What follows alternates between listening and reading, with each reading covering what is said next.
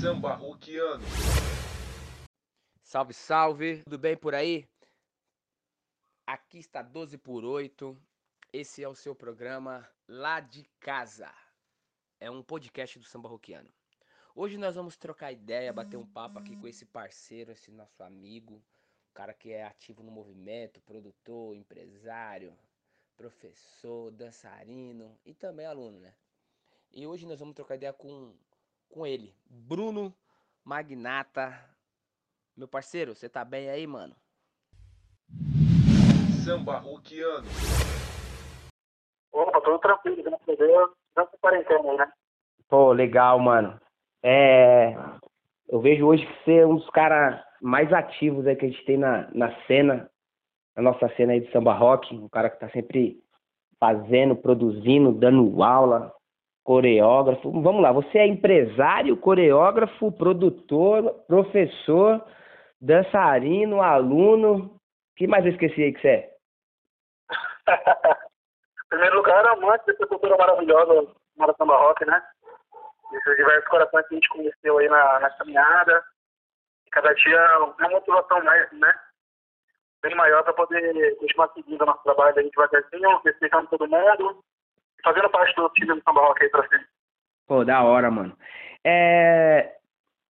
Bruno Magnata, como que, que você. Quando que você conhece o movimento? Como foi? E conta um pouquinho do seu início para a galera que tá te ouvindo aí, de tudo que você. Como que você começou em, na cena inteira aí? Como é que foi o seu, seu início? O meu início é maravilhoso, cara. Mas um PT foi um momento muito difícil da minha vida quando eu conheci a dança né, em si. Porque eu, quando eu separei, eu fiz 10 anos com a minha primeira mulher, eu tinha mais ou menos 21, 22 anos, né?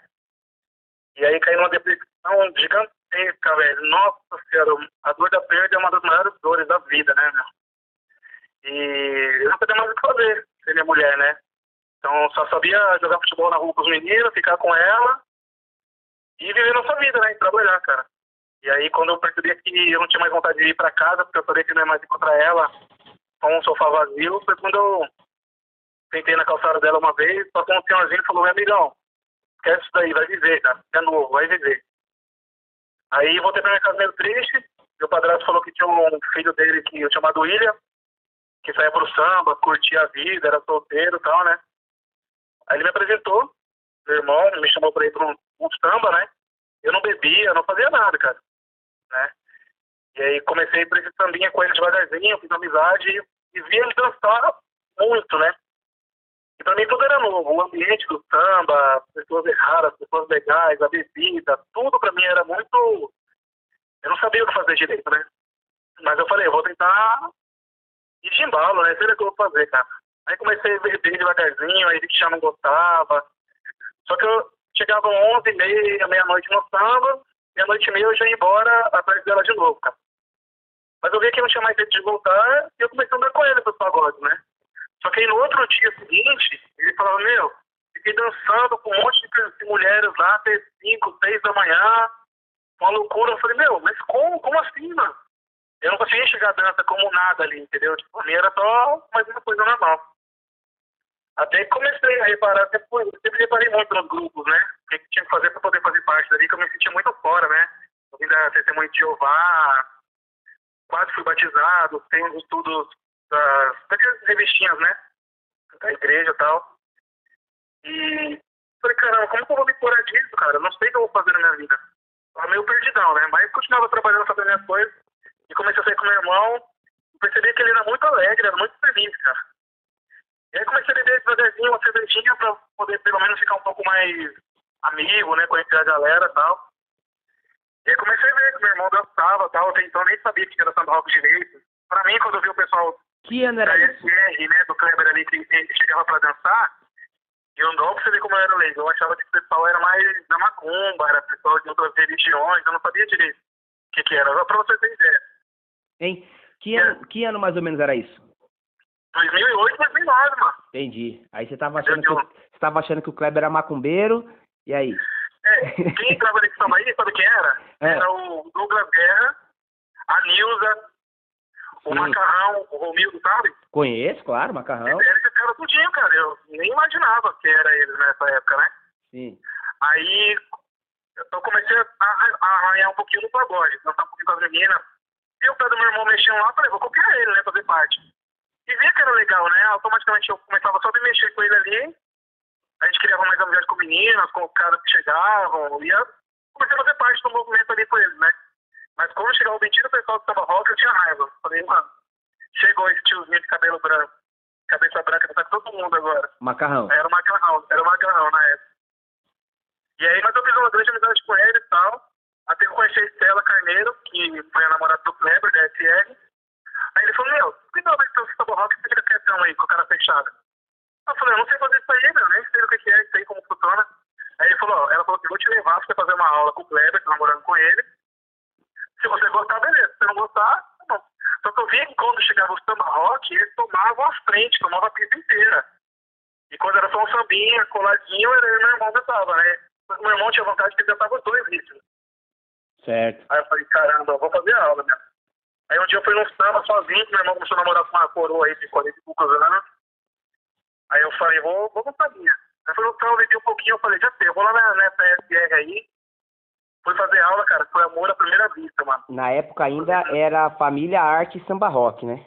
É, família SR, que era lá na garagem do Kleber, no Jardim Romano, na garagem. É, Antes, sei lá, no fundo ainda. Você já, você já foi na escola lá dele, que era no fundo era quintal na... né? Sim, já fui lá já. Era na frente. a É, ele ainda, não, era ele ainda, na época ele não usava a sigla ainda.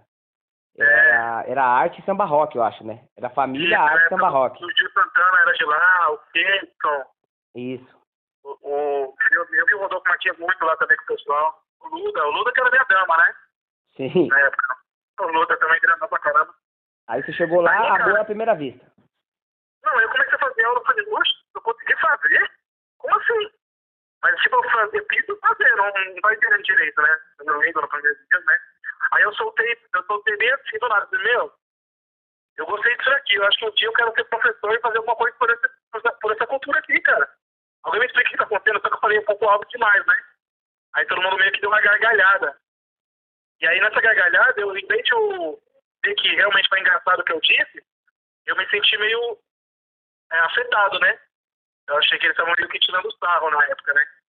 Mas eu assim, ignorei, continuei fazendo aula. E aí eu lembro que eu fiz cinco aulas e fui pro, pro Bilu. O filho do Bilu no Itaim, né? Sei. Aí começou, meu irmão não tava mais indo lá, tava assistindo muito sozinho. Eu tinha um pagodinho com as meninas e tal. E aí começou o samba rock. E o pessoal do samba rock não tinha ido esse dia, numa quinta-feira. E tinha três meninas lá que acabavam de dançar. Aí eu chamei uma delas pra dançar. Falei, vamos dançar, mano? Aí ela deu risada, falou, você nem tava dançando samba rock, né? Para. E aí, cara, foi um dos melhores dias. Eu lembro que eu dancei com a Pamela. Ela é casada comigo, nosso. Quando eu fiz com ela o aviãozinho, um toque na cintura, cara, foi o melhor dia da vida. Que ela olhou pra mim assim, que ela parou e falou, peraí, você faz isso de novo, é verdade, você tocou rock? Aí eu continuei, cara, e dali foi pra frente, maravilhoso. Fui dançando, então no movimento. Aí comecei a perguntar, né, pessoal que era samba rock, comecei a ver alguns vídeos e tal. E a história é longa que vem até hoje aí, cara. Aí você vê nos nomes, Não, da hora. É porque o. É assim. A, o seu início, né, mano? é, foi até legal você compartilhar. E como nós, assim como nós aqui, você aí, mais outros professores que possam estar ouvindo agora esse, esse podcast aqui, a, vai, 60% das pessoas que chegam até nós, é, quando a gente começa a conversar com o aluno, 60% ou mais está relacionado a términos de relacionamentos, porque você tem uma vida conjugal, onde vocês e, e seu cônjuge aí divide todas as amizades, certo? Então você tem o mesmo ciclo de amizade, aí você precisa mudar. Então a pessoa vem para dança do zero, chega lá, ela não conhece ninguém e inicia uma nova vida e se apaixona. E para a galera que te vê aí dançando, que vê seus vídeos, seus eventos, de repente não pensa que você um dia começou. Não, é. Todo mundo começou, né? E a sua história, ela é muito semelhante a várias outras pessoas que vêm nessa linha, porque a dança em si, a gente está falando do samba rock, que é a nossa paixão, é, ela é viciante mesmo. A pessoa ela chega, ela se vicia, é uma droga positivamente, Não. né? E é muito coisa- bom, mano. E uma coisa muito importante que eu posso dizer de coração, que não foi nenhum passo e me chamou a atenção de dançar samba rock. Foi o, a cura. Sabe a cura de falar assim. O samba rock cura, né? Passar dois, três vezes e falar assim, ué, cadê aquela dor? Cadê aquele vazio que tava aqui? Não, não pode ser que está aqui. E aí, às vezes, quando você sentir falta daquela dor, você volta onde você foi machucado e fala assim, deixa eu ver se realmente a dor estava aqui, mano, eu tenho que continuar aqui. Não é porque eu estou fazendo outra coisa, sabe? É você vencer tanto com aquela depressão, a tristeza, o vazio, a parte solitária da vida, a solidão, né? Que você, às vezes, você sente bem que você estranha. Fala assim, ué, como assim não estou sentindo falta da minha mulher, do meu marido, sei lá, de alguém? E deixa eu ir lá ver. E cada vez que eu chegava perto dela, eu sentia que eu estava mais forte. Ela percebia que eu estava um pouco mais feliz cada vez, entendeu? Isso, porque aí é o que a, a, a dança em si, ela, ela libera essa, se eu não estou enganado aí, me corrija, é uma endorfina, endorfina, endorfina, É, é esse nome bonito aí que eu não sei falar. É, e isso é que você vai se viciando e é muito é muito bom. Aí você acaba sendo curado. O aqui aqui aqui em Guarulhos virou a lei do dia de samba rock também, né? E quando o surfista ele fez uma fala na, lá na, na Câmara Municipal, ele usou essa fala que foi ele que não foi ninguém que falou nada, foi ele que disse que o samba rock realmente cura, mediante a relatos que ele teve de pessoas que foram curados de depressões e de vários outros casos. E aí nós estamos falando diretamente com você, um cara que envolve um milhões, de, vai, centenas de pessoas no movimento, que a, a dança ela fez, teve esse papel na sua vida, né? É, É verdade. essa Ela- o- Ao mesmo tempo que ela dá essa cura, ela, eu percebo que a dança ela te dá uma coisa que é muito perigosa, que é a confiança em si. Que se ela não for bem dosada, ela te transforma ou numa pessoa pior ou numa pessoa melhor, entendeu? Mas Sabe aí é tá caráter, mano. pessoa? mas aí é caráter, É caráter. é caráter. Não é que a dança te dá, eu acho que aí é o seu caráter. É, então, eu percebo que muita gente alegre, feliz, que a dança transformou tanto ela, que às vezes ela é julgada erradamente, cara. E às vezes ela é tão grata à dança, sabe? Sim, e mas às aí vezes então, pode passar aquela energia de, olha lá, tá se achando porque tá dançando. Mas sabe? aí o, o- culpado não é a pessoa. O culpado é quem julga. Porque se a pessoa ela só é este- extremamente feliz, é a pessoa que ela é feliz, porque a dança te deixa assim mesmo. Mas se tem pessoas que estão pré-julgando, o culpado não é, é- o culpado não é aquela pessoa, é quem está pré-julgando sem conhecer. É, você já deve ter sido julgado, eu já fui julgado, e nós somos julgados constantemente. Às vezes você está num ambiente, e aí eu vou falar de repente para você que está ouvindo esse, esse podcast agora, e está num samba, e aí chega uma, uma escola. Aí o que acontece? As pessoas vão falar assim, ó. Você chegou com seus alunos lá, certo? No samba. Aí você começa a dançar. As pessoas que estão em volta, ela vai olhar e vai falar assim, ó. Olha lá, aquela galera lá do, do Magnata lá, tudo mala, só dança entre eles. Olha lá, tudo mala, tudo mala. Tudo mala. Por que ele tá falando isso? A pessoa que tá falando isso, ela não conhece ninguém que tá lá que acha que é tudo mala. E aquelas pessoas que são tudo mala são alunos que tá morrendo de vergonha e não tem a coragem ainda, porque é aluno, de chamar pessoas que não conhecem. Então ele vai dançar com a pessoa que ele conhece, ele tá no, no- no- se sentindo seguro. A minha, a minha segurança é eu dançar com meu amigo aluno. Quem está observando acha que só dança entre a gente. E não é. Aí é os professores que têm que sair chamando outras pessoas para dançar. Então a gente, o ser humano pré-julga. Eu também me incluo, eu já pré-julguei, eu ainda pré-julgo coisas. Então, é- o errado não é quem está feliz, mano. Eu vou sempre defender isso. O errado é quem está incomodado com a felicidade do, Eu do, do digo, eu outro. digo isso porque a paixão cega, né? Às vezes Sim. a gente faz meio algumas loucuras na paixão, seja por um novo trabalho, por um A por alguém, sabe? E eu percebi que essa minha paixão em demonstrar a felicidade, em estar fazendo parte de tudo com todos vocês, eu percebi que ainda não estava no nível de eu encontrar dentro de mim o, o lado profissional e, e, e com um pouco mais de calma, sabe? Assim, eu não digo tipo de passar nível de maldade, Quanto mas tempo você que de aula? eu, eu me apaixonei muito. Eu, eu só queria, eu só quis mesmo entrar no samba rock. Não foi nem pra fazer eventos, pra dar aula, essas coisas. Eu só queria pegar essa cura que estava dentro de mim e ajudar a curar outras pessoas também que passavam pelas mesmas coisas, entendeu? Sim, você já tinha uma visão do que, do que mais ou menos você já seria, sem você saber que você já seria nascendo uma pessoa muito importante hoje, que assim, na verdade, existe o pessoal, é, o, o que deu início à parada toda, existe nós, que estamos no meio termo, e existe ainda agora o, o, a nova geração, que a gente, a gente não faz mais parte da nova geração. É, aí você fez um período de aula, e quanto tempo depois que você falou assim, mano, eu, eu vou passar a dar aula, que você recebeu o convite, é, como que foi essa, essa mudança aí? É, eu sempre fui um aluno muito difícil de lidar, porque eu sempre queria perguntar muito, eu queria saber, porque eu sempre gostei muito de contas, de cálculos, números, assim, né? E tinha coisas que não entravam na minha cabeça, alguns movimentos para fazer. Acho que cada pessoa consegue aprender de uma maneira. Tem gente que aprende com um pouco mais de contagem, tem gente que aprende mais olhando, sabe? E eu percebi que eu queria muito fazer parte de todos os bailes da escola, como a gente fazia muita festa no caso do Rodolfo Martins, sabe? Sim. E aí eu fiquei fazendo aula durante um ano, um ano e meio, quase dois anos. E aí o Kleber criou o campeonato de alunos. Né? Foi ali que falei, meu Deus do céu, vai acontecer agora?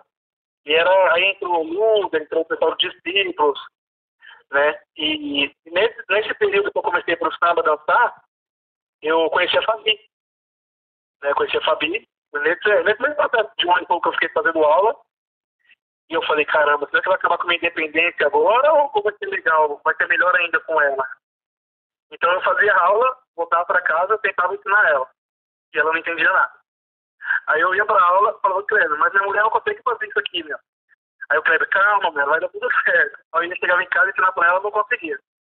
Mas eu ia passando do meu jeito ali, entendeu? Sim. E aí criou o campeonato e tal, na SR. E depois eu disputei, consegui ser campeão e tal. Fazendo o Lequinha, alguns professores que eu conversei bastante. E aí, a partir dali, eu entrei no Intermunicipal, né? Que tanto que você me chamou para dançar no Parada 93, com a Fabi uma vez. Foi meu que grande foi sonho também. 2012, né? 2012, ali, mais ou menos. 2012 no Parada. E no Parada 93. Eu dancei com figurino rosa com a Fabi Figurino rosa e preto. Aí, entrei no Intermunicipal, no meio dos monstros lá, foi quando eu tomei outro baque, né? Que foi essa derrota, mexeu muito com a minha cabeça e tal. Mas eu percebia que aquela energia vinda de cura, de curar as pessoas, na alegria, nessa tristeza, nessa depressão, ainda tinha dentro de mim. Entendeu? Porque sabe quando a gente perde um campeonato, faz alguma coisa, a gente fica muito, muito chateado. Então a mente muito forte, né? Pra poder administrar derrota ou alegria também, né? E aí eu, eu, eu divulguei no meu Facebook que ia começar a dar aula, O Orkut, né? e aí no Orkut. É, já tava começando o Face, quase no começo do Face já. Já era começo do Face? Já tava no começo do Face, no Face já. Aí foi quando eu comecei a sentir um pouco de, das indiretas, um pouco de críticas, né? E aí o Cláudio Nossaldia me ligou uma vez, três da manhã, porque eu fiquei debatendo com todo mundo, tinha brigado com o Lequinha, porque ele colocou uma indireta com uma pessoa, eu achei que era pra mim. Então, na, na época, tudo que afetasse assim, nova geração, eu me incluía dentro, eu achava que era pra mim, entendeu? Eu pegava as dores pra mim.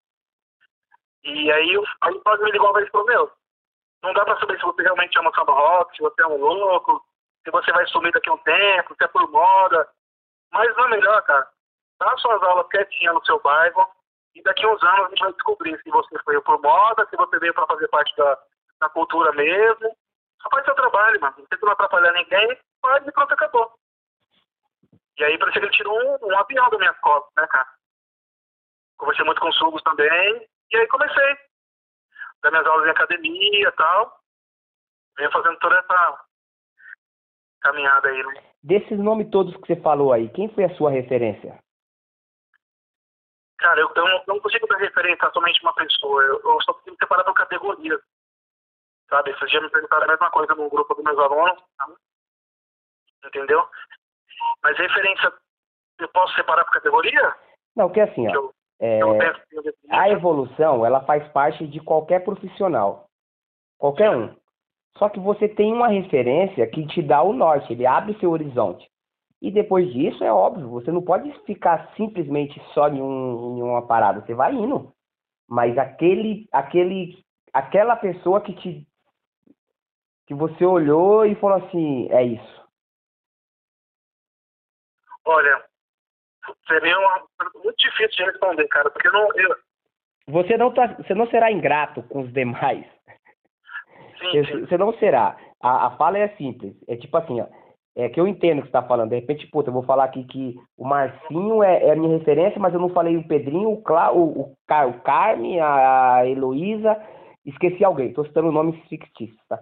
É, mas eu tô falando porque, assim, ó, o que te, o que te fez despertar para o movimento em si, para tudo isso, que foi, o que abriu seu horizonte, a pessoa que te abriu o horizonte. o cara que abriu o meu horizonte mesmo, que eu tava na minha cara da verdade, foi o Lequinha. Porque eu percebi que eu tinha muita, muita alegria, muita felicidade em poder fazer parte do samba rock, mas é como eu falei pra você, eu tinha uma paixão meio cega de querer fazer tudo ao mesmo tempo, de querer fazer parte logo. E aí, na época, eu entrei no campeonato, fui na casa do Lequinha pra Thaís, e ele falou, meu, eu sinto que você ama muito o samba rock, entendeu? Pode ser que você faça muita coisa pelo samba rock, mas vou te falar a verdade, você não dança nada, cara. Você precisa voltar do zero e recomeçar tudo de novo, tudo, sabe? E aprender a dar aula, aprender a dançar, aprender tudo que você precisa mesmo para acompanhar os sonhos que você tem de fazer parte do samba rock. E foi um, um choque que eu tomei que eu fiquei uns uns 30 minutos sem enxergar nada, foi um curão, sabe? Lockout. E Foi um nocaute, foi um nocaute, porque eu tava no auge da minha alegria, eu tava pra dançar a final do campeonato na SR, entendeu? E eu fa- falei, mano, o que, que eu vou fazer da minha vida, cara? Aí ele falou, se você, eu vou te na base, giro, você vai voltar pra sua casa com sua mulher, se você voltar aqui três semanas fazendo a base, e giro direitinho, eu posso ficar te dar uma força, cara. E voltei, cara. Treinei minha base, meu giro, voltei do zero, já tinha dois anos de samba rock, né? Não que eu aprendi errado, eu percebi que também tinha mu- muita parte que tinha eu ter tido treinado, eu perguntado, escutado mais o professor, entendeu? Então, é porque na verdade também você, é, você já, já a, a sua história ela já estava escrita. Você vem numa pegada, numa ganã, numa, numa gana, não é ganância, você vinha numa gana muito grande. Então você já vinha para ser diferente. Você já estava escrito que seria diferente. Existem pessoas que querem apenas aprender, apenas aprender, para tirar ondinha final de semana, tal. Existem pessoas que querem ir um pouco mais além, que, pô, eu quero ser professor, eu quero, eu quero multiplicar isso. Existem pessoas que querem ser campeão, e aí tudo isso você tem um grau a mais de, de, de dedicação. Então, como você vinha num lance de campeonato, de disputa, de querer passar aquilo, então é óbvio. E aí o Lequinha, ele foi seu amigo por, por te dar esse lockout, certo? Foi foi a melhor coisa que aconteceu, cara. A derrota no Inter e a, e a verdade que o O Inter foi 2011, 2012. 2013, se eu não me engano, que eu saí contando que o Léo e Adriano Bastos foram campeões. Ah, então você dançou na, você dançou na- no Parada em 2013. Foi 2013. Ou foi no, nesse meio tempo? Porque o Parada ele fica de 2000 e, 2012, 2011 a 2013, que a gente ficou lá organizando os, Então, a- quando eu dancei, já, não tava, já tava quase pro fim já. isso, já tava bem, o cara, a gente sofria muita pressão porque a galera não bebia. Isso. Mano, sofria muita, a casa via cheia, mas a consumação era zero. Então, aí, só que eu percebi que todos os professores que eu queria fazer, queria fazer aula, eu queria que eles fossem meus mestres, meus mentores, entendeu? E eu percebi que nenhum deles queriam. Não sei se é por causa da minha altura, meu corporal. Eu percebi que. E o molequinho falou pra mim, falou, cara, eu nunca ensinei um cara do seu tamanho. Eu nem sei como ensina um cara do seu tamanho. Pra começar. Eu só tive equipe e tal. Mas assim, eu vou montar uma coreografia pra você, vou ensinar algumas marcações pra você de tempo, de contagens musicais e tal. E depois é com você, mano. Não, não consigo mais fazer nada, porque eu já do samba rock e tal. Aí comecei a treinar as bases direitinho, ele me ensinou. Aí tudo que ele me ensinou sobre a contagem de tempos musicais, a partir dali eu comecei a ter meu ponto de partida. Pra ensinar, pra poder montar minhas coreografias. Tanto que minhas coreografias que vieram depois disso daí, é, o que eu montei sozinho com a família, sala de casa, e algumas pessoas achavam que era ele que estava montando ele pra mim. Entendi. Entendeu? E aí, logo em seguida, eu já, eu já entrei na SP Rock. O Alexinho me chamou pra entrar na SP Rock com a Fabi. Né? Que aí, Sim. eu, Que aí também evolui muito quando você entra numa equipe, né? sim, sim. Você aprende a contagem, a fazer as paradas tudo direitinho, É, coreografia. eu, eu percebi que eu tinha essa dificuldade, né? Eu me machucava muito também. E aí saí da equipe dele e tal. E aí continuei dando minhas aulinhas, tal, minhas apresentações. E vim fazendo parte do movimento, cara, conhecendo todo mundo, né? Não, da hora. Aí, Mas mano, aí você já tinha disputado, já tinha conhecido, já estava praticamente inserido, já estava dando aula. E essa virada, que aí você, você ainda continua dando aula, claro, mas essa virada de daí a produzir, é, tá tudo linkado, não, você viu, qual foi o primeiro evento que você foi e tomou um choque? Falei, eita preula, mano, que louco isso. Ó, então, aí toda essa caminhada aí foi tudo ajuda do Reinaldo, dos Fugos, do Leca, e vendo todos vocês à distância, né? Eu não tinha esse contato com vocês. Eu mais ali na SRV nos bailes e tal. E aí começou a acontecer um encontro de samba rock. E aí eu ficava ouvindo falar dele, falei, meu, eu tinha muito medo, eu não vou nesse encontro nem, nem ferrando. Ficou no meu sambinha mesmo aqui. E o pessoal ia, o Cleber fazia as caravanas. Até que um dia eu jogava muitas coisas pra tomar uma, né? Você tomar uma geladinha pra poder ficar mais corajoso, até pra chamar alguém pra dançar. Eu não tinha essa cara de pau ainda de só estender o braço o medo de tomar um não era muito grande, entendeu? E aí o que aconteceu? Naquela época da aula, eu peguei e eu fui chamado pra entrar na caravana da SR pra ir, pra ir no encontro. Quando eu cheguei no encontro, tomei um choque, cara. Tão grande, vi tanta gente dançando, Que ano que foi? tanta gente boa. Você lembra? Meu, foi 2013, meu. 2013. Ah, então foi em Dayatuba. Foi em Dayatuba, no Tejuda. É, no, no, no Esporte Clube lá, né? Isso, Sei. entendeu? Esse ano a Aí gente, colocou um stand lá. tinha... É, é que o primeiro vez que eu tomei um choque do baile, como você perguntou, foi quando eu ainda fazia aula. Sim, que foi lá em 2013. E só que sua pergunta para eu querer fazer baile, né? É que surgiu a vontade quando eu era aluno ainda, que eu vi o baile do encontro e comecei, falei, um dia eu quero fazer baile também. E aí quando eu comecei a ir, para os movimentos, comecei para o seu baile, hora que você fazia, você fazia um tweet e tal, comecei bailes do Guedes. Eu falei, cara, eu, cadê os referentes? Cadê todo mundo? Quem são esses nomes, cara? E eu comecei a ver pelo YouTube, que era o nome de todo mundo, entendeu? O nome das equipes e tal. E eles foram chamados para dançar também. E aí eu falei, cara, preciso juntar todo mundo. mano. E aí foi quando a gente caiu na bendita frase que o samba rock não tem união. Falei, não acredito. Eu falei, como assim, velho? Não, tem que dar um jeito de acontecer alguma coisa. Aí eu fui lá no Lequinha, voltei e falei, Lequinha, eu quero fazer um baile samba rock, chamar todas as equipes, fazer, eu já encontrei o salão. Só quando eu fui nele, eu já tava com o salão alugado, já tinha bar, tinha tudo, cara. Eu não sabia como produzir direito, né? E aí, falei, caramba, como fazer, cara? Aí ele me falou mais ou menos, tinha que convidar as equipes, como que montava o cronograma, como que era Ele fazia lá e no tal. Icaraí, né? O dele. O Oi? Santo André. Ele fazia no Icaraí, né? Ele fez em Caraí, acho que fez duas. Ele fez uma aqui no Leg Itálica também da Liberdade. Foi. Eu tava nesse daí. Foi, eu vi que foi um campeonato ali que levantou o pessoal. É. E E, ele falou, meu, você é louco mesmo, cara, você vai fazer baile, você tem coragem. Eu falei, mano, eu vou fazer, nem aí, cara, eu vou chamar todo mundo. E aí aconteceu os bailes, né? Movimentei minha mãe, minha família, todo mundo. Tomamos várias bicas de perder dinheiro, sair devendo no salão várias vezes, né? Aí minha mãe chegava em mim e falou, tá vendo, Bruno? Esse negócio de baile não ganha dinheiro não, cara. Eu falei, mãe, mas é pelo proveito pra todo mundo junto. Um dia eu vou aprender, um dia pode ser que eu ganhe um negocinho, aí você vai ver. Tô treinando pra daqui 5, 6 anos, entendeu?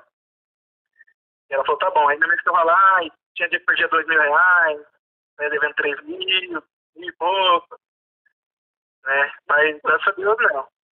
Foi um trabalho muito, mas eu me inspirei muito no, no seu baile, no encontro, quando fui na Casa das Caldeiras também, pelo amor de Deus. é, foi casa, tudo- casa, casa das Caldeiras já é bem mais. Já tava, você já tava bem mais envolvidão, né? Que é, é mais recente. É, porque, É, é que a Casa das Caldeiras em si é aquele glamour, né? Muito louco o ambiente. O, o ambiente lá é muito da hora, mas é que acaba sendo pequeno, né? Pra dançar em si é pequeno, mas é bonito o esquema. E virou meio que. Sei lá, não, não dá pra explicar. A energia é muito boa, você encontra geral, é, é da hora também. Aí, é mano. Aí você começou a, a, a fazer os movimentos, você começou a fazer já os bailes. O que, o, o, o que você encontrou mais de dificuldade? Qual foi a sua maior dificuldade para para acontecer os eventos? O que você falou assim, mano, isso foi, um, foi muito difícil fazer isso. a, a inexperiência, cara. e não ter conversado com alguém que realmente manjasse, ou ter estudado um pouco sobre economia, sobre contas, sobre produção de eventos, sabe? Tirando isso, eu não senti tanta dificuldade, não. Porque eu acho, eu acho que eu também queria passar para as pessoas a paixão que eu tinha em ver todo mundo junto e todo mundo tá fazendo parte ali. Tanto que eu queria ter campeonato lá em 2014, né? Sei. Eu, sei lá, não senti tanta dificuldade, mas eu vejo hoje, né, que eu fui meio louco em fazer tanta coisa ao mesmo tempo. Poderia ter dado muita coisa errada, né? Percebo que hoje tem muitas coisas que tem que ser estudada, aprendida para poder passar, ainda estou aprendendo, né? Tô num processo ainda, tô, esse mês agora fiz 10 anos de samba rock, né? Foi dois anos de aula, fazer logo logo oito anos poder dando aula, sabe? Então, eu não sentia, cara, dificuldade, assim, de verdade mesmo, não sei porquê. E o. E aí você. Você vem de professor, aí você passa a fazer uns eventos e você cria a sua primeira, o seu primeiro projeto. Como que é você fazer assim? Porque dar aula é uma coisa e ter um projeto é outra. O que você. Quando que começou isso? Quando que você lança? Como que vem todo esse movimento aí dos seus projetos?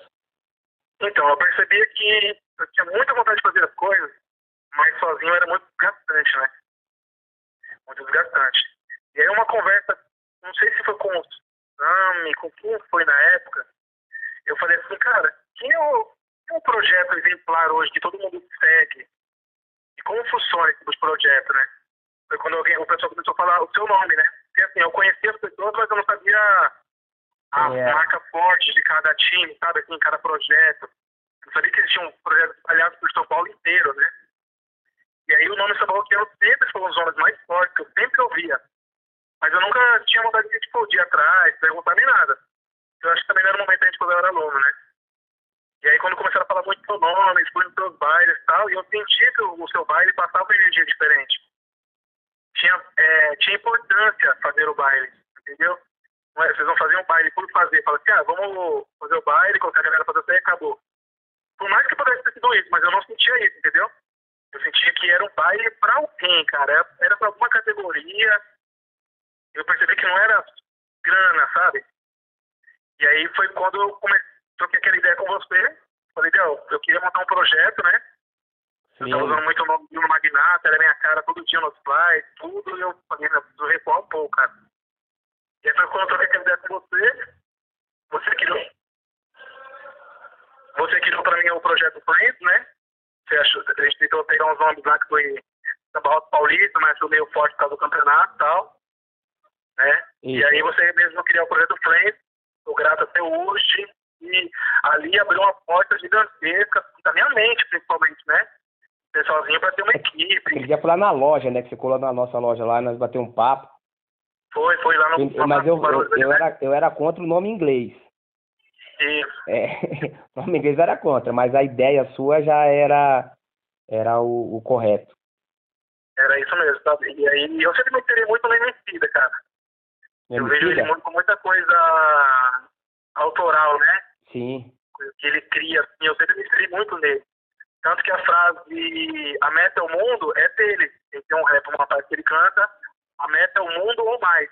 Sobre o rap que ele fala, né? sim. Eu sempre me inspirei muito em fazer isso com o samba rock também fazendo parte. Mas eu não queria fazer sozinho. Eu queria fazer parte de todo mundo, entendeu? Nunca entendi. ser melhor nem nada, mas eu queria estar entre todo mundo ali. Aquela galera, sabe? Qual? E aí criou um projeto Friends. Começamos, quando a gente criou o nome Projeto Friends, foi quando começou a surgir convite. Eu falei, caramba, mas a palavra projeto mudou tudo isso. Aí o cara falou, não, tem um projeto, cara. Projeto é pra ser colocado em vários lugares. Aí fui chamado pra dar aula em quatro lugares ao mesmo tempo, né? Por ter criado o nome, o, você criou junto comigo o Friends, projeto, a bandeirinha, uma galera dançando. Pronto, já ampliou o hori- o horizonte ali, entendeu? E aí, E hoje eu consigo enxergar muita coisa olhando pra lá, né? Que eu não entendia. mas aí o pulo do gato é quando você muda, né? Que aí popularizou mais, certo? Isso, foi quando a gente botou pro nome Samba Rockers, né? Isso. É, o, o Leque me deu uma força muito, ele achava que tinha que encontrar um nome que realmente deixasse mais firme e forte, né? Sim. E aí eu falei, cara, o que a gente vai pensar, cara? E aí tinha vários Samba Rock Elite, eu queria o Samba Rock Elite também, né? Lembro Isso. que era, era foto daquele cara do Rei de Vingança, lembra? Sim, isso mesmo. Aí você falou que era Aí você falou que o nome era meio forte, entendeu? Aí eu peguei e continuei por frente. Aí depois eu mudei pro Samba Rockers. Isso, que Entendeu? aí o Samba Rockers, ele é, que tá dentro do, de, um, de um contexto, aí ele deu um boom maior, certo? Isso. Qual É foi Samba Rockers o... eu sempre tive a visão como para a pessoa que são assim, vários guerreiros lutando pela causa Samba Rock. Meio Transformers, meio Power Rangers, sabe assim? Sim. São vários Samba Rockers ao mesmo tempo. Multiplicando, sabe? E hoje faz parte de um... Hoje está totalmente direcionado e faz parte da, do movimento. A gente sabe que é, nós estamos construindo a história, nós fazemos parte de uma história que está sendo escrita e daqui uns anos vão falar desse momento que nós estamos passando, do- de tudo, até mesmo desse, é, desse lance da, da, da quarentena, vamos falar também. Mas falando do movimento em si, é, a história está sendo escrita, né? Isso é, isso é muito importante para quem está chegando. Aí você começou a, a, a- o samba rockers, aí o bagulho virou. Você, quando que foi o baile, mano, que você chorou, tio? Você falou assim, eita, preula, esse foi o estourei. Qual foi o baile que tirou lágrima dos seus olhos? Que você fez? Meu, tudo eu sempre me emocionei demais. Mas o primeiro Mega Baile, cara, pra mim foi inacreditável. Nos bancários? até hoje. Porque eu fazia aqueles bailes naquele salão de São Miguel, lembra? Sei, lá no Oliveiras, Praça Oliveiras, né? Não, eu fui em São Miguel, o Nikkei, Ah, na sei, pracinha. sei. Isso, aquele lá também foi muito bom, que a gente fez esse campeonato lá. E logo em seguida eu quis ir pro samba. Aí eu contratei o Gol pro Sereno, numa terça-feira, depois da véspera de feriado, fora de pagamento, numa chuva, numa terça-noite, cara. E aí eu consegui colocar 1.100 pessoas lá dentro. Saí devendo de lá quase 8 mil reais. aí eu falei, malandro do céu, mas tá bom. Mas o amor pelo samba rock nada mudou. Falei, vou continuar fazendo meu trabalho. Foi quando eu fui pro centro de vez mesmo, ia para os bancários e falei, cara, vou criar um mega baile. Não pode ser que eu esteja errado, não pode ser que eu não consiga fazer evento, e tem que acostumar a perder, tem que saber perder, sabe? E aí eu fui pra cima com o mega baile, cara, um evento de 14 mil reais, e eu falei, vou fazer, cara. E aí foi 10 horas de festa, né? Foi das 10 da manhã às 10 da noite, corri todas as equipes, e graças a Deus deu tão certo, cara, que eu acho que eu fiquei mais, quase uma hora chorando, cara, depois todo mundo foi embora. Por às 10 da noite, eu, pra mim foi um sonho que a gente está produzindo ali e às vezes não consegue ver a, a grandiosidade ou a importância que está acontecendo das coisas, né? Sim, só depois que passa que você entende a grandeza. Aí eu comecei a olhar, e aí eu percebo até hoje que, que falta muita, muito material em rede social para a gente poder divulgar realmente o samba rock, sabe? Que já entra numa outra categoria de marketing e tal, né? Sim. Mas eu percebo que às vezes você faz um baile tão, tão legal, que dá certo, você vê o baile de algum amigo seu tão certo, tão, tão legal assim, que às vezes a pessoa quer passar que tão legal, que- o, o sentimento que ela aquele sentimento de alegria, de ter feito o baile, eu acho que assim, a, a rede social acaba sendo pequeno ainda para poder expressar o sentimento de gratidão pelas pessoas que terem feito parte do baile, sabe? Sim. principalmente no aniversário do Samba Rock aos 10 anos. Eu- eu- você falou muita coisa no microfone aquele dia, 10 anos, e eu me vi ali, sabe? A sua alegria, ver todo mundo, todos os seus familiares, irmãos e tal. Mas eu percebi que você queria ainda falar mais, tinha mais coisas a ser dito, sabe? E eu falei, caramba, mano, é uma coisa muito, muito espetacular. Mas cada baile é uma energia diferente e tal, né? Aquele, o de 10 anos, ali é, foi o baile mais importante da minha, da minha vida profissional, né?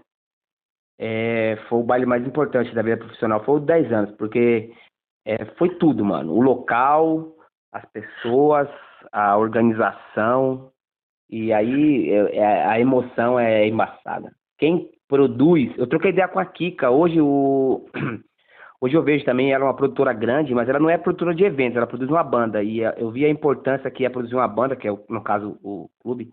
E aí você é um cara que está produzindo, que, que nem você falou aí, que você ficou quase uma hora eh, chorando quando passou o evento, que você ganhou, né? Que os outros Foi, cara. Mas só esse perde, né? choro, que só perde. é Mas não é o ganho, é que deu certo.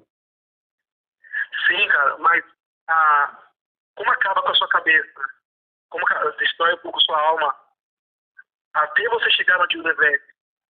sabe? Você, tem que delegar as funções, claro, mas a, expectativa, a energia, o pensamento, a, o, o, dormir, tudo, isso já faz parte, sabe? E aí você parece chega no final do baile, você tira um caminhão das costas, meu, deu certo. Mas o, o maior prazer é ver as pessoas saindo, dando risada e perguntando quando vai ser o próximo, sabe? Isso me motiva a querer continuar fazendo. Sim. E eu acredito que nosso Mega Baile vai melhorar muitas coisas ainda. Nossa, eu apontaria 20 coisas erradas no meu baile. Então, se tem uma pessoa hoje que tá ouvindo esse podcast aqui, ele tá ouvindo, e ele, pô, mano, eu quero ser produtor. Eu quero fazer isso. Qual o conselho que você dá? Primeira coisa, cara, fazer uns dois, três cursos de Sebrae de produção de eventos, conversar com quem já faz eventos há algum tempo, entendeu? É, e ter a grande vontade, porque às vezes muitas pessoas vai chegar com muita vontade de querer fazer um, um evento grande, um aniversário e tal, e às vezes a nossa verdade que vai passar para a pessoa que vai começar agora, às vezes pode desanimar ela. E às vezes quem vai passar essa informação tem que ter esse sentimento também de dosar um pouco, em continuar motivando a pessoa, mas também mostrar os perigos do que possa acontecer nessa caminhada, entendeu? Eu lidei com muitas pessoas que às vezes eu com uma rédea muito firme e acabou passando um facão na minha perna, cara. E eu já achei de lá perto da pessoa, eu, não vou fazer mais. Ixi, não acredito. O Congresso, principalmente, né, cara? Então, acho que a pessoa conversando com quem faz bailes hoje, que já fez há muitos anos atrás, quem pretende fazer, e tendo essa, essa reunião, essa informação, deixar o ego de lado e querer realmente aprender, entendeu? Porque eu fui um cara feito de oportunidade. Eu tenho que aprender muito com você, conversar muito com o Reinaldo, com o Cláudio, com vários professores que fizeram, entendeu? A cultura é nossa, cara. A gente tem o direito de chegar e quem sabe não pode negar de jeito nenhum. Entendeu? Eu bem para todos. Eu quero que eu faça megabyte, você faz mais, mas eu quero mais 20, 30 bailes gigantes aí durante o ano. É que as pessoas foram. Não tem tá percebendo que tá diminuindo, né, cara? As pessoas estão perdendo dinheiro e vão parando. Você, Hum. você persistiu, você perdeu. A tendência, quando você tomou um, uma prejuízo de 8 mil, era parar, mano. Você vai buscar fazendo isso aqui pra, pra inglês ver? É, eu sou um cara abençoado por Deus, assim, porque, de verdade, mano, sem mentira aqui. Eu nunca perdi, mano. Eu nunca perdi. Nosso baile nós nunca perdemos, mano. É, aconteceu de a gente meter um 0 a 0 mas perda a gente nunca teve. Mas é que os intuitos nossos também eram um pouco diferentes, né? Porque a gente é, nunca foi voltado assim a- na parte empresarial. Porque não é errado você falar que você quer ganhar um dinheiro. Algumas pessoas acham que isso é errado. E não é errado, porque isso é um trabalho. É, quem está na produção, quem está fazendo, sabe o quanto é difícil. Você pensar no mínimo detalhe, você ter que ir lá correr atrás, com, é comprar, a palavra é essa, comprar. Você compra aquilo, você compra aquilo, você paga aquilo, você... e de onde é que sai esse dinheiro? Então, não é errado, mas certo, né? isso. E, e o nosso caso aqui foi sempre do projeto, então é um grupo, a gente está sempre em reuniões, conversando, tentando achar. é, às vezes eu sempre digo isso em todos os lugares que eu estou com o microfone, que eu estou com o microfone na mão, mas eu não sou sozinho. Eu estou aparecendo ali, mas eu tenho um time que, mano, você é louco. Que corre, mano, que fecha, que, que, que, que- só que eu escuto também. É, não é que a decisão que às vezes a gente faz falando foi minha. Às vezes eu perdi na, na, na votação, mas eu tenho que é, fazer o que foi acordado. E isso também faz com que a gente cresça, né? A gente cresce com isso. Com certeza, eu percebia que eu sempre quis trabalhar em margem de risco, né? Então, percebia que quanto mais DJ eu colocar, quanto mais bandas um pouco mais caras colocar, mais funcionários, mais seria o risco, entendeu? Então, eu fiz alguns cursos que consigo abrir um pouco mais a minha mente e diminuir um pouco mais o meu medo. O medo era grande, você falar assim, vou pegar uma banda de 6 mil reais. Meu Deus do céu, 6 mil reais né? pagar com baile de barroco é difícil. Eu não pago. É, mas eu eu percebia que tinha uma forma de venda diferenciada. Isso. Poderia trabalhar nisso, entendeu? Além do samba rock, né? Sem perder a essência total do samba rock. E digo fazendo somente com o samba rock, com as equipes. Você viu, você fez um camarim com mais de 300 pessoas. Por 10 anos, você como que é, né? É uma treta gigantesca. É, mano. E eu percebi que quando eu comecei a estudar e perceber alguma coisa sobre marketing e tal, tal, divulgação, começou a fazer mais sentido para mim, poder arriscar um pouco mais e conseguir nivelar um pouco mais essa margem, né? E aí hoje eu não tenho tanto medo de arriscar, mas também eu tenho que saber a hora de dar um passo maior, um passo menor, sentir quando você pode também, um evento não vai ser legal, saber recuar, entendeu? São coisas que precisam ser conversadas entre os núcleos aí para poder espalhar e todo mundo crescer junto, né? É porque eu escuto, é, são poucas pessoas, né, que eu escuto falar que ah, o samba rock é desunido. Só que também eu escuto outras pessoas de outros movimentos falar que, tipo, ah, o samba é desunido. Ah, o sertanejo é desunido. Então, na verdade, todo lugar é desunido, é desunido né? Quando algumas pessoas acham. Só que eu não consigo entender isso. Para mim, é, o samba rock, para mim, ele, ele é unido. Só que tem pessoas que não se dão bem. Tem pessoas que têm mais afinidades com outras pessoas. E a coisa anda. Só que. É, geralmente quem fala que o rock é desunido é porque procura união só no, no ponto que ela quer enxergar, entendeu? É. Às vezes eu tenho união em vários outros pontos, mas a pessoa só quer enxergar o ponto dela. E ela fala assim, ah, é desunido. Ó, uma E coisa que eu, pra frente. uma coisa que eu discordo é quando ah, o o fulano não divulga o evento do fulano. Isso, mano, É. pra mim, isso não, não significa que é desunido. Porque tem os nossos eventos que eu tenho que pedir, pelo amor de Deus, pro nosso povo divulgar. Pô, divulga lá, mano. Ou compartilha aí, marca aí. Que é da pessoa. Agora, o evento do outro. Eu vou dizer que é desunido, mano. Você é pai da criança. É você que cuida do seu, do seu filho, mano. É você que troca ele, é você que compra roupa, é você que leva pra escola. Eu, sendo um tio, eu quero pegar trocado, brincar. Chorou, dou pro pai. Então, quando que seria desunido? Se ninguém fosse nos eventos de ninguém. Aí eu, opa, por que o cara não cola lá? Então aí eu já, mas não é isso, o pessoal tá, a gente tá sempre, você vai no evento do Naldo, lá no, lá no, no encontro, você vê 80% das pessoas daqui, que Sim. são, que são de São Paulo, que, que o interior ainda não tá tão forte, mas as pessoas pegam e vão até lá. Você, pô, você tem o seu mega baile, você cola lá, as pessoas estão lá. Você vai na Casa das Caldeiras, as pessoas estão lá. Você vem aqui no Samba Roquiano, as pessoas. E praticamente é, 50% ainda é as mesmas pessoas. E é por que 50%? Porque aumentou de uma maneira considerada o número de pessoas que é do movimento. Projetos estão surgindo, né? E aí vem gente aprendendo, vem gente conhecendo. E esse podcast é interessantíssimo, por quê? Não é dois minutos, mano. Isso aqui nós estamos conversando é uma aula que você está dando da sua vivência para as pessoas. Então a pessoa que está ouvindo, de repente ela, pô, vou ouvir isso aqui porque isso aqui é interessante para mim. Então é uma aula, faz parte de um estudo. Esses bate-papo que eu estou fazendo com as pessoas, eu tô, e eu estou conhecendo coisas que eu não sabia também das pessoas. É verdade. Isso é muito importante. Então isso que nós estamos fazendo aqui hoje, gente, eu sempre vou falar, nós somos parte de uma história que ainda está sendo escrita. O ba- Sim, sim.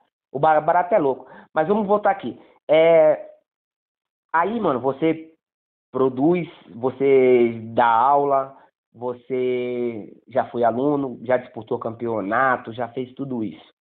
Qual é a sua visão? O que você fala assim, mano, qual seria a fórmula para o samba rock explodir? Explodir, né? Pra bombar. atingir outras bombar. categorias, outros lugares aí. É porque se você conversa com um monte de gente, tem um monte de gente ainda que nem sabe o que é samba rock. Sim. Então, é, essa forma que você pensa, que você passou aí agora pra mim, eu entendo perfeitamente também, concordo em parte, né? Mas eu acho que precisa existir uma conversa maior nessa parte nas produções de eventos, divulgações, entendeu? É bacana você fazer o seu evento samba grande, o mega baile, o encontro, Casa das Caldeiras, muito, entendeu? Mas eu percebo que, claro, tá cada um fazendo o seu trabalho com excelência. Mas eu acho que sim, falta ainda essa corda para unir a gente e conversar sobre isso numa mesa. Ah, é Pra um, poder do que as um pessoas- nós vamos ter produtores. Também soluções com isso. Tanto os mestres que produzem, acho que pega todas as categorias. Não só a base, entendeu? História, professores, aulas, projetos, tudo, sabe assim? Juntar e conseguir popularizar tudo isso que a gente vende dentro do samba rock, porque não é possível que projeto que consiga colocar 100 alunos, 80 alunos, 200, a gente, se a gente se juntar, a gente vai conseguir fazer com que mais pessoas entrem, entendeu? Porque do mesmo jeito que vai entrando pessoas, muitas pessoas fazendo aula, também estão saindo do outro lado. E é um processo, entendeu? Eu acho que a gente precisa criar coisas que consigam motivar pessoas a continuarem mais tempo no projeto, abraçar quem está chegando, entendeu? E valorizar também quem deu essa, todo esse, esse seu suor para a cultura, sabe? A gente, quando a gente conseguir se organizar um pouco melhor entre nós, a gente consegue levar esse mais para fora um pouco mais rápido. Não que não esteja acontecendo, está crescendo muito, entendeu? A união dos povos, que é o que a Casa das Cordeiras acontece muito, é isso. São praticamente 5, 6 mil pessoas, mas é uma casa de evento, onde junta vários públicos. Não é somente o samba rock que está ali, entendeu? O Mega Baile, quando a gente cria o, a divulgação, não é uma casa de show. Né? Não é uma casa de show. A gente precisa criar público do zero para o samba rock. Mas a gente tem que aprender a vender para quem é do samba rock, para quem não é do samba rock, e trazer toda essa caminhada até juntar. O que eu, Bruno, Alberto, Chagas, que se eu não fosse do samba rock, o que me faria ter vontade de ir lá no bairro do samba rockiano? É a dança, é a discotecagem, é levar minha família, entendeu? É um ponto que você tem muito forte isso, que é a conexão com famílias, né? E nosso dançarino é filho de alguém, é pai de alguém, é primo de alguém, cunhado de alguém, né? A gente trabalha com família o tempo todo. Sabe? Então acho que precisa ter sim essa conexão entre a gente, mas isso não mostra desunião. Eu acho que tem 100 pessoas, sai 30, quer se juntar e quer conversar um pouco, só conversar sobre isso, vamos ver se realmente pessoas querem levar isso para frente e crescer, que a meta é o mundo, como a gente sempre fala aí, entendeu? E acho que acredito que assim como uma pessoa não consegue levar um projeto sozinho, um projeto não consegue levar o samba rock sozinho, três projetos também não conseguem sozinhos, tem que juntar o time, tem que abrir os braços e tentar levar isso para frente de uma forma que vai conseguir cativar mais pessoas, entendeu? O samba rock a gente está sempre nisso de periferia, de baile de 10 reais, uma coisa tentando, tentando, tô tentando colocar a gente como coisa pequena, mas a gente é muito, muito maior que tudo isso, entendeu? Na primeira edição do Dia do Samba Rock lá, uma coisa maravilhosa. Quantas pessoas tinham lá aquele dia? Ah, mano, não dá pra dizer porque Zumbi? é, não contou. Mas ali, é, de acordo com os caras lá do, do, do Tietê, falaram que no ginásio cabe 8 mil. Mas eu não, não sei, mano. Aí não- a gente não contou. Então aí é tudo Então, especulação. você consegue ver a, como a importância em ter um dia do samba rock conseguiu cativar as pessoas a estarem ali. Mas eu vou te, eu vou te assim, dizer qual foi a fórmula. Sim. Não ter bandeira. Não tem bandeira. Mas então, porque as pessoas ainda. É, aí é do ser humano, não tem nada a ver com o movimento, é do ser humano. É que assim, ó, o dia de samba rock é- foi muito louco.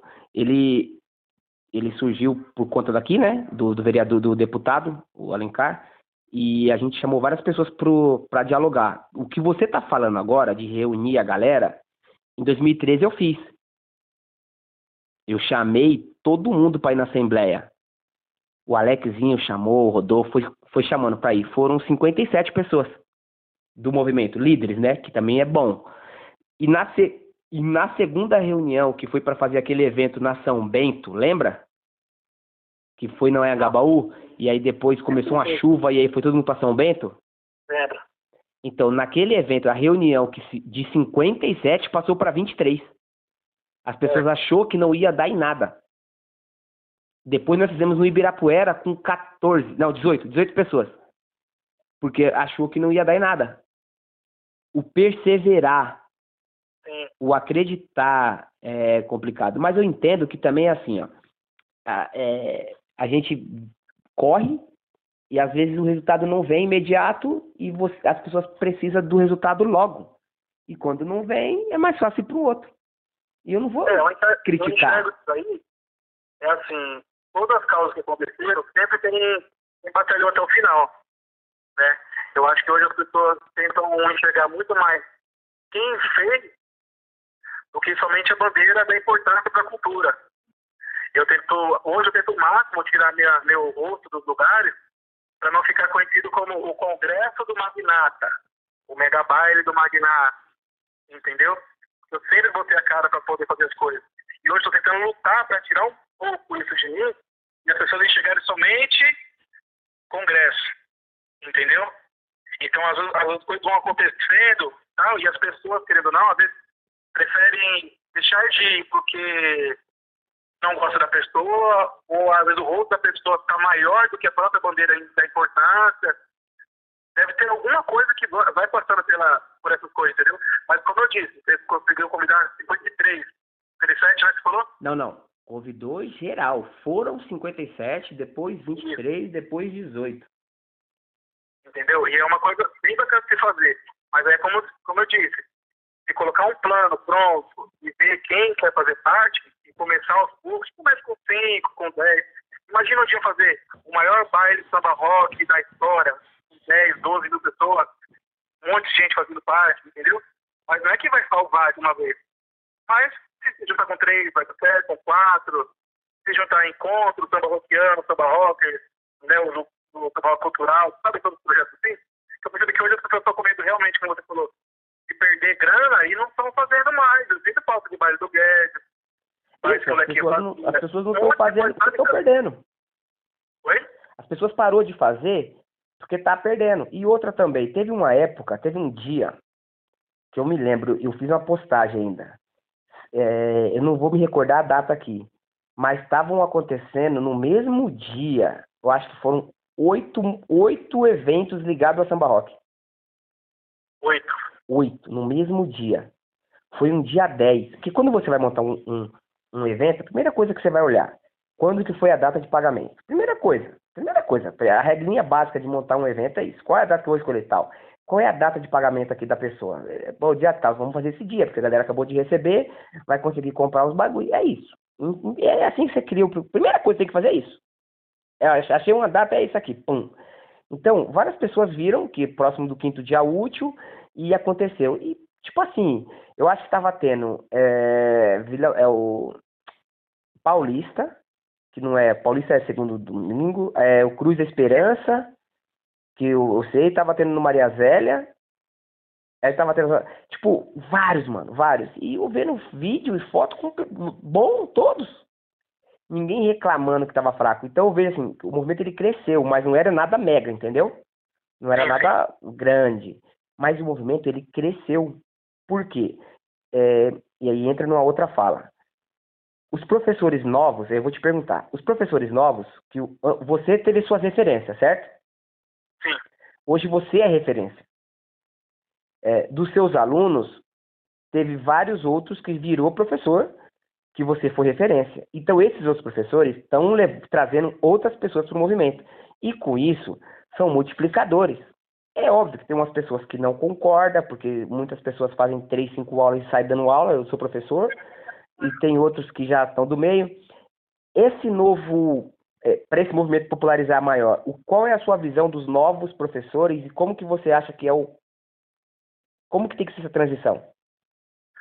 Eu, eu acho assim, a pessoa está chegando agora com interesse de dar aula, com deve vir de um professor, deve vir de um projeto e de um líder, né?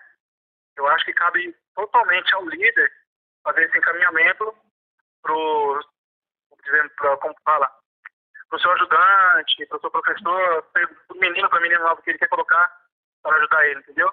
Mas se esse professor também não saiu para estudar, não seguir um, uma caminhada de estudo, alguma coisa, ele não vai passar isso pro, pro seu menino, entendeu?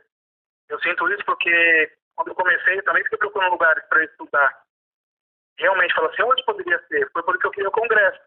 Não que o congresso vai mudar totalmente mas eu falei, pelo menos eles vão ter um lugar daqui uns 5, 6 anos, eles vão conseguir encontrar os mestres, estudar, é, encontrar quem está trabalhando agora, quem está estudando agora, quem está trazendo de verdade. Porque eu percebo que muita gente tem um amor e quer trazer realmente a parada, entendeu? Isso a gente não pode tirar de ninguém, essa vontade de sonho.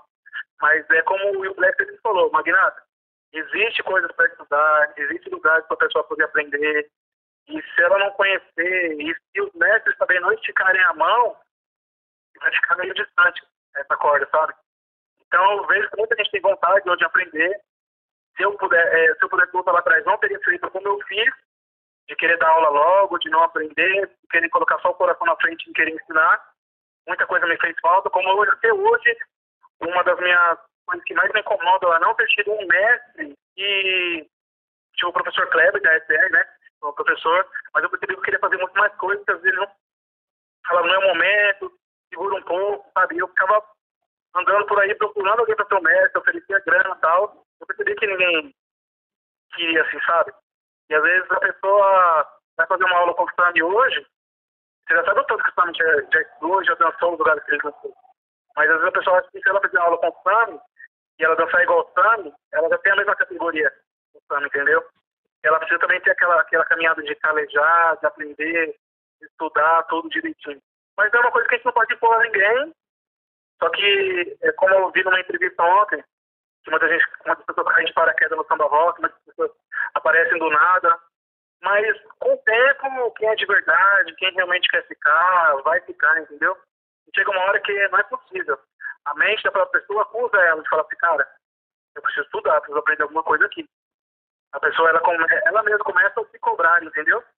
Sim. E é a hora que automaticamente a pessoa fala assim, já sei, vou dar um pulinho no congresso, vou lá no intensivão do samba rockiano, vou no grupo de estudo do Cláudio, vou conversar com o meu mestre. Mas a primeira pessoa que ela procura é sempre o próprio professor. Onde que eu, meu, eu queria aprender isso aqui, o que eu vou fazer? Se o professor não sabe, se ele não conhece ainda, ele pode sim encaminhar outra pessoa, entendeu?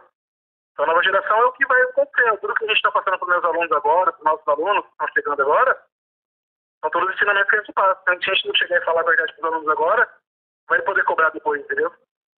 Entendi. E isso é, também é do ser humano, né?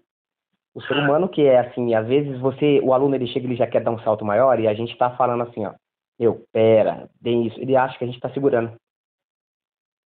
Ele acha que a gente está. E não é, é a experiência.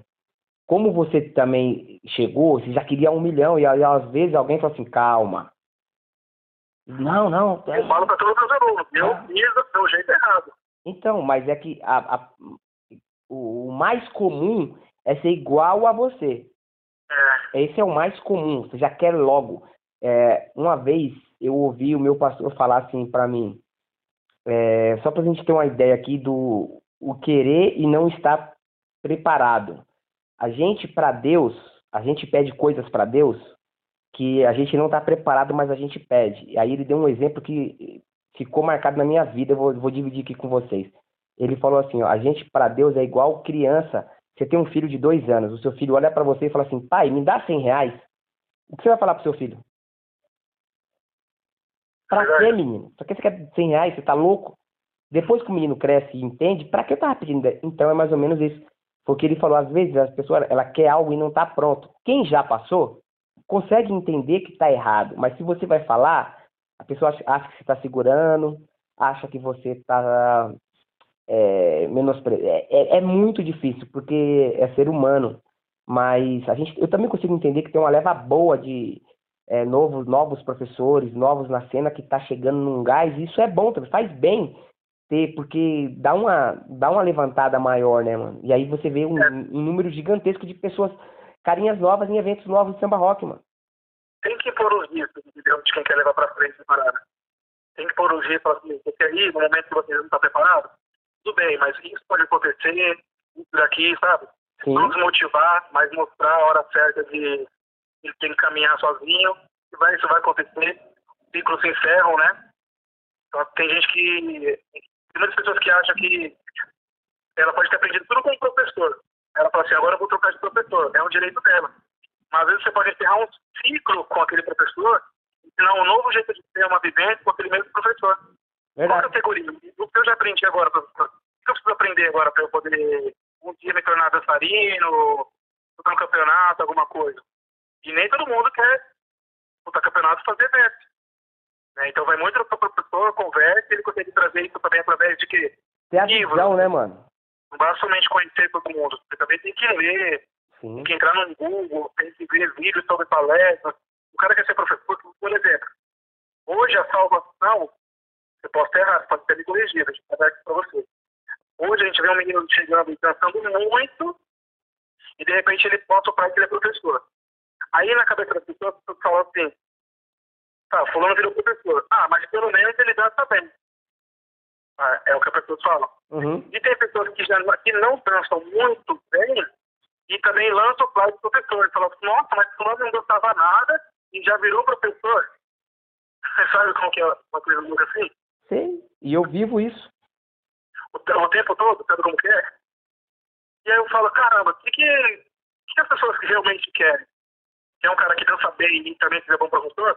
Eu acho que quando a pessoa chega num nível grande de dança, ela precisa começar, ela vai querer dar aula, então ela tem que saber que agora ela, é uma, ela vai ser uma professora, ela é uma professor, um professor básico, um professor do zero. É como se fosse comparar um aluno que vai começar a dar aula, fazer aula hoje, primeiro dia, é um professor com o seu primeiro dia de aula. Ah, quero me tornar um professor, o que, que eu tenho que ler? O que, que o professor faz além da liderança? Ele tem que ler sobre liderança, sobre conversa com pessoas, sabe? Procurar quem foram as diferentes, não só dentro do samba rock, tudo, né, cara? Sabe? Jeito de se portar, de conversar, didática. E ele consegue, através dos livros, consegue passar para frente exatamente o que ele aprendeu. E Bruno, depois ele começa a estudar. eu vou e te falar um- eu vou te falar um bagulho aqui. Eu tenho um professor aqui na nossa sede, uma, a mais nova tem 13 anos. Ela é professora, a Julinha. Só que ela ainda não tem uma turma sozinha. Ela está no processo de aprendizado até essa turma só. Mas ela, ela, no individual, ela explica, ela tem uma excelência gigantesca, um entendimento. Só que ela dança desde os nove dela. O Marcelo, que é da nossa equipe, lembra quando ele foi, você viu ele dançando lá no, no primeiro Casa Cultura, tá aí. pequenininho, Foi lá também, pequenininho dançando na, na equipe.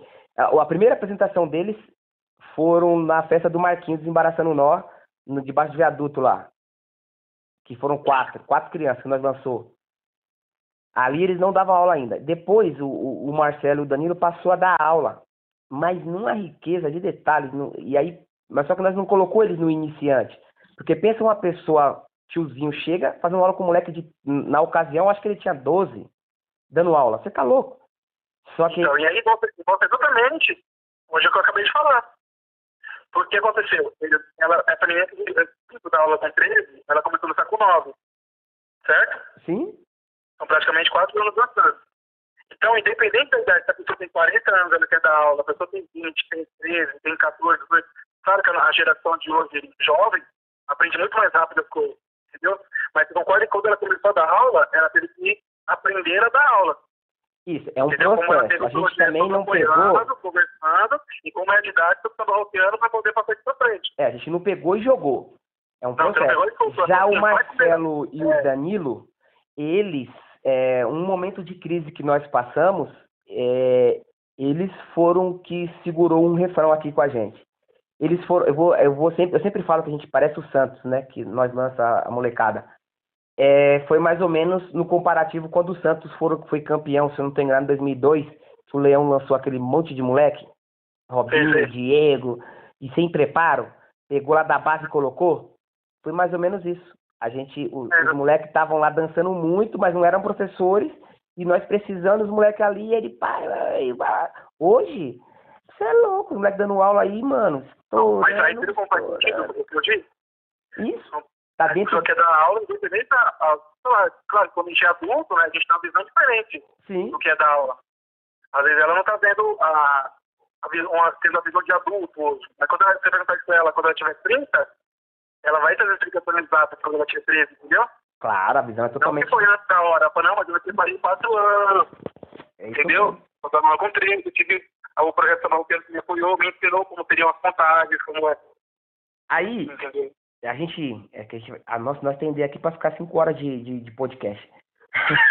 Mas aí eu, eu tenho que dar uma, uma, uma, uma, uma adiantada aqui, que nós estamos chegando perto do final para não estourar muito. É, são, são duas perguntas. Uma pergunta é mais ou menos é, é aquele momento que de repente não saiu da, de mim e você queria ouvir. Qual pergunta que eu não te fiz? Me fez?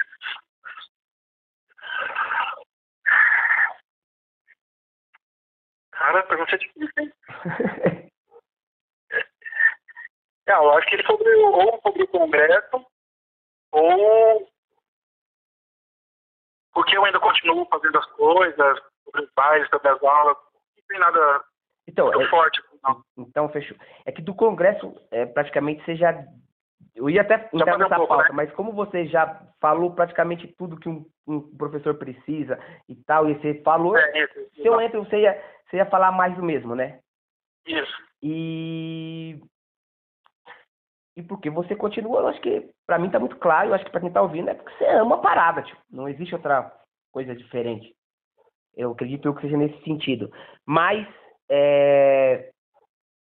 então eu vou te fazer uma outra pergunta que vai ser bem mais fácil pra você agora. Que pergunta você faria pra mim? Pra você. Deixa eu pensar numa porra aqui.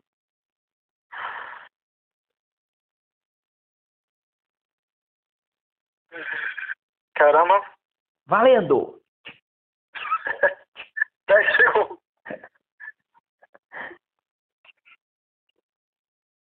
Porque a sua forma de pensar é, bem, é tão clara, entendeu? Que às vezes não, não gera dúvidas. Não. Por exemplo, mas deixa eu ver aqui. Tá, posso fazer a pergunta? Pode. É, tem uma coisa que você disse que eu não concordo muito, mas eu entendo.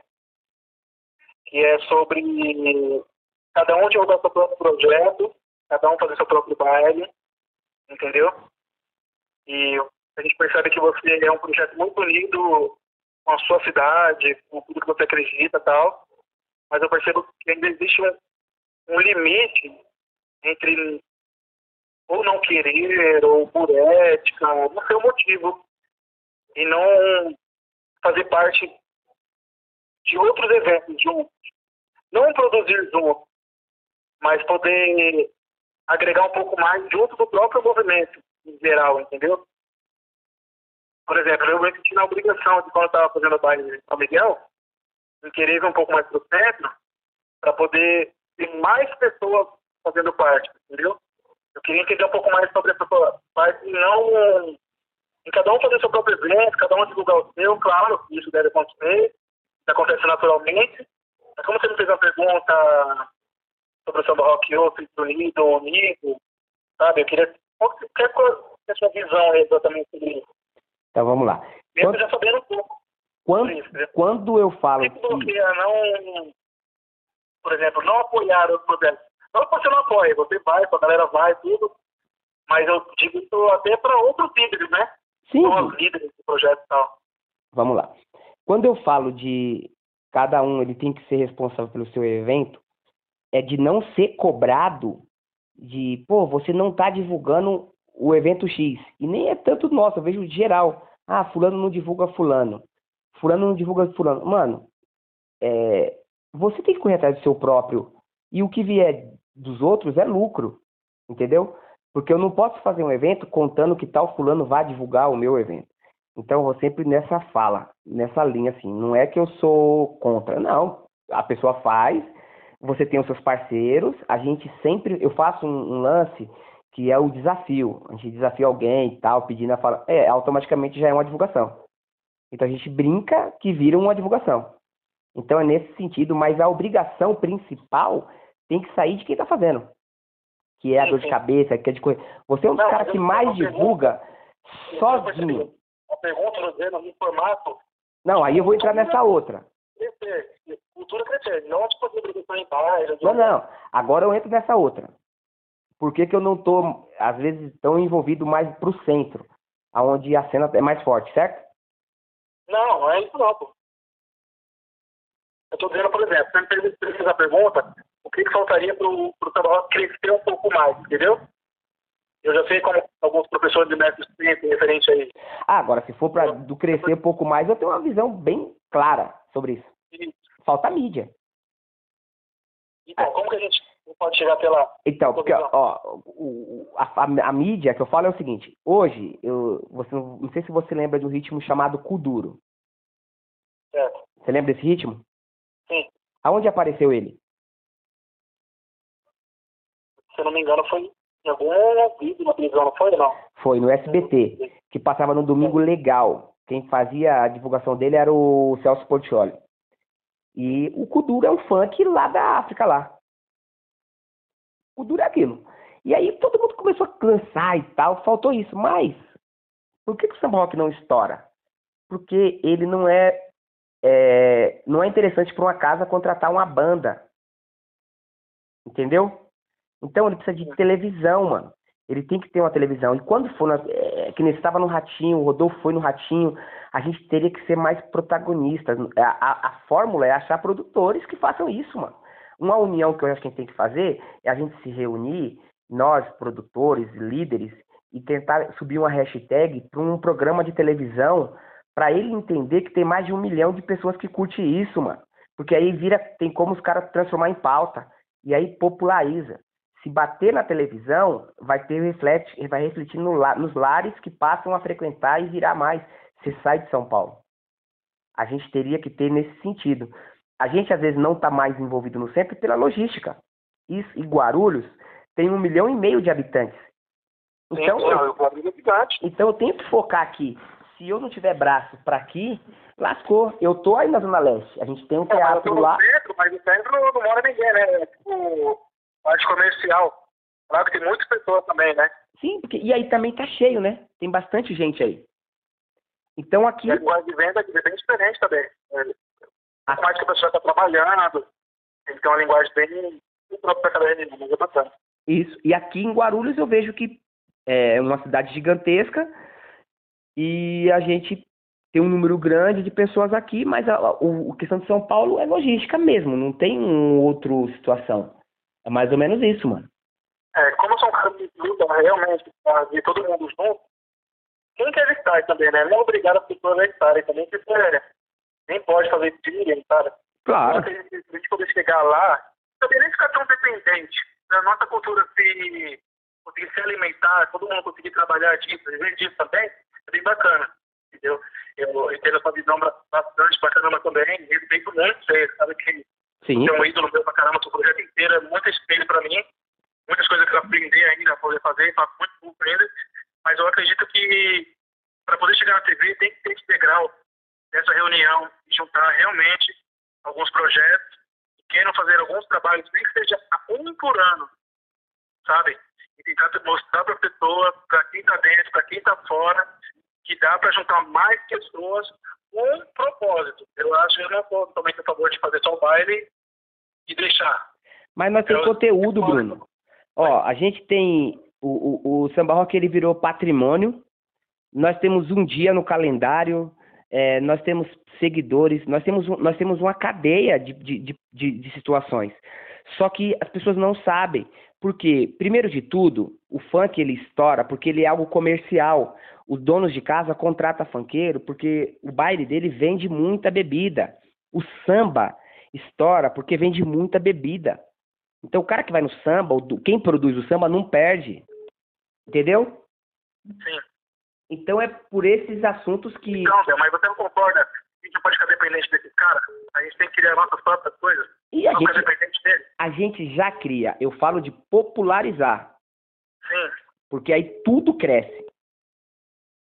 Eu consigo perceber que o samba rock, o nome samba rock, ele é mais popular, às vezes, do que o o próprio nome de uma casa específica de samba, entendeu? Com certeza.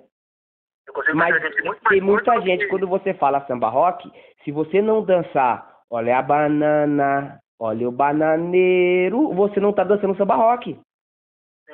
Se você vem com ritmo seu, as pessoas vão falar, que que é isso aí? Você entendeu? É, aí, isso tudo, porque às vezes, é, não é que às vezes, ainda não chegou pra essa galera. O que é o movimento nosso? Ele é uma dança genuinamente paulista. A dança típica de São Paulo é qual? Verdade. E aí a gente tem que ficar sempre vendo dança típica de fora.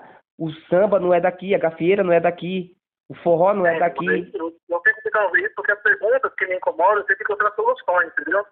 Isso. Quando falam de união, me incomoda. Quando vejo alguém falando mal do samba rock, dentro do próprio samba rock, me, me afeta isso, entendeu? Mas vai ter, Quando mano. as pessoas me perguntam por que não cresce mais, por que não vai pra mídia, por que não vai isso, entendeu?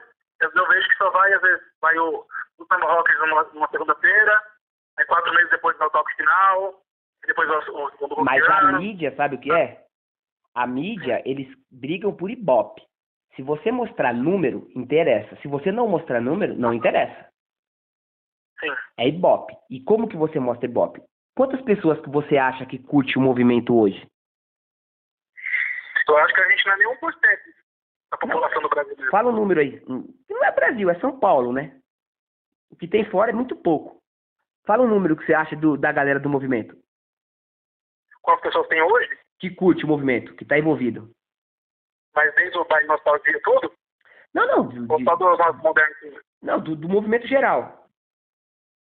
Então, se pegar bailes nostalgias, até os modos bailes de hoje, eu acredito que 10 mil Eu vou. espalhados. Não, eu vou. Vai vai muito mais. Eu, eu, não, esse é o que você É, eu não acredita. mais do que por bailes, né? Não, o que eu acredito de pessoas do movimento aí, pra mim, chega uns 200, 300 mil. Tem que conhecer o movimento, diz, né? Não, que, Conheça o samba rock. que pode saber dançar, que tá envolvido, pra mim tem um número gigantesco, pô. São Paulo é muito grande. 10 mil, Bruno, é praticamente. É, é um. O seu baile tava quantas pessoas lá, o Mega Baile? 1.500 Oxi, a primeira. não, tem muito mais, pô. Não, então tá dizendo essa, essa linguagem mais baile, como ver todo mundo, Porque eu acho que, que, aglomeração, tá? que deve ter um, um número muito grande de pessoas que curte a parada, tá ligado? Tem um número muito grande. Mas eu, eu, eu- é, um, é uma conversa que, que eu te disse, a gente vai ficar, a gente tem ideia pra trocar aqui até 5 horas da manhã do outro dia ainda. Mas, mano, é, a gente tá chegando aí ao fim e vamos começar agora aqui um ping-pong. Mancha, sabe como que funciona? Como que é, faz aí? Eu pergunto e você responde de testa. Pá, pum. O louco, vai lá. É, então, é coisas, é coisas básicas, é curiosidade que de repente a galera que segue você aí não sabia e vai, e vai saber a partir de agora. Demorou, mano? Certo. Vamos aí. É, uma bebida. Whisky. Tá, preula. De testemunha de Jeová pro isso que tá certo. Um time. Corinthians. Um hobby. Dançar. É profissão, irmão. Uma música. Música. Emicida. Aumenta o mundo. Na minha casa não falta. Na minha casa não falta música, Uma comida. macarrão, Perfume. one million, Maior alegria. ver minha mãe me apoiar. Uma tristeza. Não poder realizar meu sonho. Um sonho.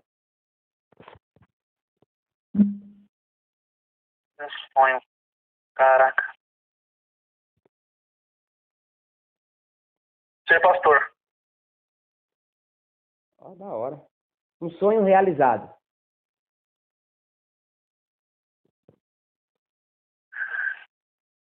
Ter na escola. Um cantor. Ou banda ou DJ. Não precisa ser do movimento, qualquer coisa, né? Um desses três. Cantor, Carlos Roberto. Um ritmo. Fora o samba rock. Samba. O samba rock pra mim é 80% do meu coração. É isso. Então, é, as suas considerações finais, e aí nós vamos terminar aqui esse bate-papo. Espero que você tenha gostado do podcast. É, espero para você que está ouvindo aí, que ficou até aqui, é porque realmente você está no intuito de aprender, de conhecer um pouco a história de quem batalha pelo, pelo ritmo. Então, Bruno Magnata, suas considerações finais, meu parceiro. Cara, eu queria agradecer de coração por essa entrevista aqui. Estava bem, estava bem ansioso, coração apertado, mas é bom a gente conversar sobre isso. Pra gente lembrar um pouco de onde a gente veio, de onde a gente começou, as pessoas que a gente apoiou, as pessoas que nos apoiaram, deram oportunidade de poder trabalhar com esse ritmo maravilhoso que é o samba rock, né? Quero continuar fazendo meus bailes, dando minhas aulas, principalmente tentar mudar a vida das pessoas de pouquinho em pouquinho, curando as tristezas, né, sem poder perder a caminhada com Jesus Cristo. Eu sempre em primeiro lugar, a minha família, a Fabi sempre me apoiou, para minhas equipes, todas as pessoas que já entrou nas minhas aulas desde o primeiro dia até os dias de hoje, essas pessoas que ainda vão entrar. Agradeço a todos os honestos que sempre me apoiaram, me abraçaram. Meus amigos, meus inimigos também, que fizeram eu pensar muito sobre meus defeitos, sobre tudo que eu fiz na vida. Espero que todos, todos sejam muito felizes, né? caminhada é um... A caminhada é essa daqui, né? Ter que gaguejar um pouquinho porque tem muita coisa na minha mente para poder acontecer. E com fé em Deus vai poder se realizar aí. Espero seja muito feliz. E parabéns ao projeto Samba Roquiano, a todas as festas, o baile, professores, todas as categorias. Obrigado, meu de coração. É nóis, meu parceiro. Queridos, esse foi o bate-papo aqui com o nosso parceiro Bruno Magnato. Espero que vocês gostem. Se vocês gostem, logo mais estaremos de volta aí. Forte abraço, fiquem com Deus.